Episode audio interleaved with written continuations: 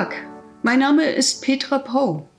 Ich freue mich, dass Sie meinen Podcast verfolgen. Ich habe in den vergangenen Monaten Woche für Woche Ihnen eine Episode aus meinem 2015 im Eulenspiegel Verlag erschienenen Buch Gottlose Type vorgelesen. Das habe ich getan in den Zeiten, in denen wir uns wegen der Pandemie nicht treffen konnten.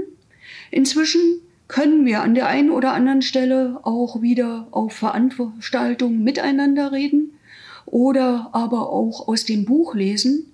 Ich werde trotzdem in den nächsten Wochen Ihnen immer wieder eine mir besonders am Herzen liegende Episode vorlesen. Ich wünsche Ihnen viel Spaß. Blamagen lauern überall. Die Berliner Schwarzkopf-Stiftung will jungen Leuten die europäische Idee nahebringen. Auch der Kampf gegen Antisemitismus gehört zum Programm. Das gefällt mir.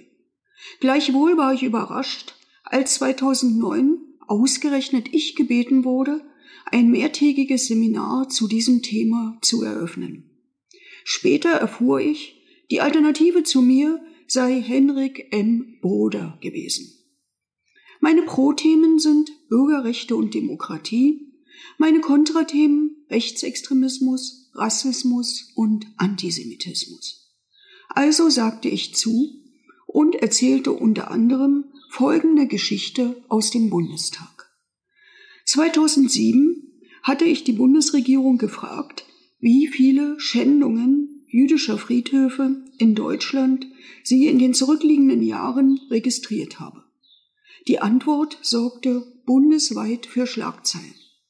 Denn im statistischen Schnitt wurde Woche für Woche ein jüdischer Friedhof geschändet. Das ist übrigens noch immer so.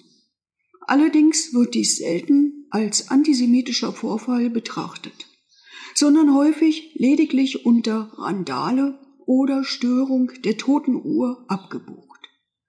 Gleichwohl im Bundestag fand sich eine informelle Arbeitsgruppe unter Leitung des Abgeordneten Gerd Weißkirchen, SPD.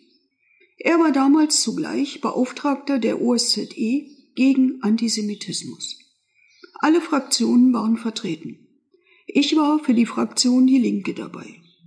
Wir waren uns einig, es muss etwas geschehen. Wir vereinbarten, einen Handlungskatalog zu erarbeiten und einen entsprechenden Antrag dem Bundestag zum 70. Jahrestag der Reichspogromnacht vorzulegen, also rund um den 9. November 2008. Die gemeinsame Arbeit kam voran. Sechs Wochen vor der Beschlussfassung fiel der CDU-CSU-Spitze ein, dass sie aus wahltaktischen Gründen keinen gemeinsamen Beschluss mit der Linksfraktion fassen wolle. Das war kleingeistig und sorgte für Unruhe bis in den Zentralrat der Juden hinein. Aber die Union blieb bei ihrer Linie. Erst veränderte sie den Text bewusst derart, dass er für die Linke untragbar wurde. So wurde behauptet, in der DDR seien Juden enteignet und außer Landes getrieben worden, weil sie Juden waren.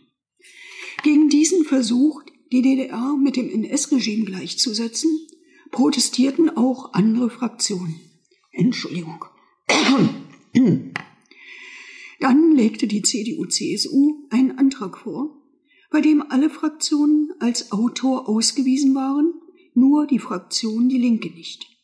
Aus dem starken Signal gegen Antisemitismus und für jüdisches Leben hierzulande war ein engstirniges parteipolitisches Gezänk geworden. Der Bundestag stand vor einer Blamage. Die Linke griff zu einem Trick, um zu retten, was noch zu retten war.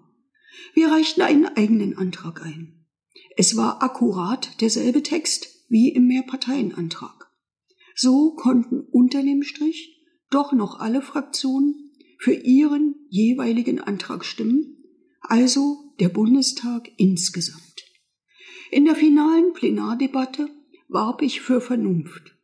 Wenn es um den Kampf gegen Rechtsextremismus, Rassismus und Antisemitismus gehe, sollten alle anderen politischen Differenzen zurückstehen.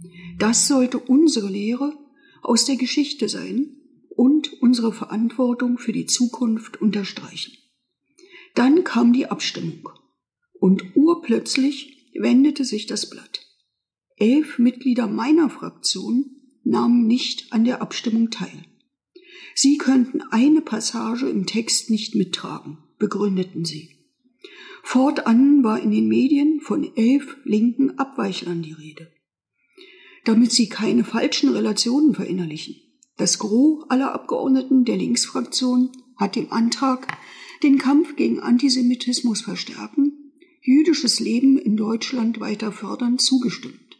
Aber das wurde im allgemeinen Trubel zweitrangig.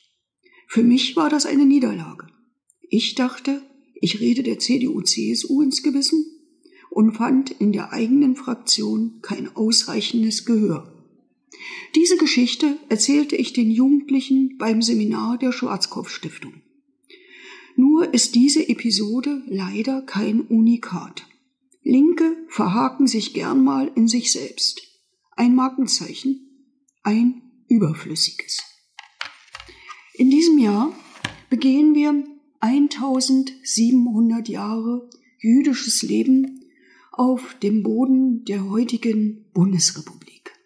Und auch in diesem Jahr ist es noch so, dass Antisemitismus eine große Rolle in unserer Gesellschaft spielt.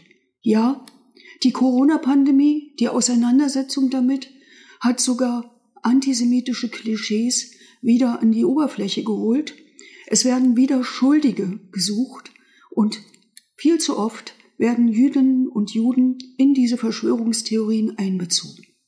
Auch deshalb bin ich der Auffassung, wir müssen im Alltag für jüdisches Leben und gegen jedwede Form von Antisemitismus aufstehen.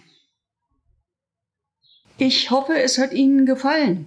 Wenn ja, empfehlen Sie mich doch weiter an Ihre Freundinnen und Freunde.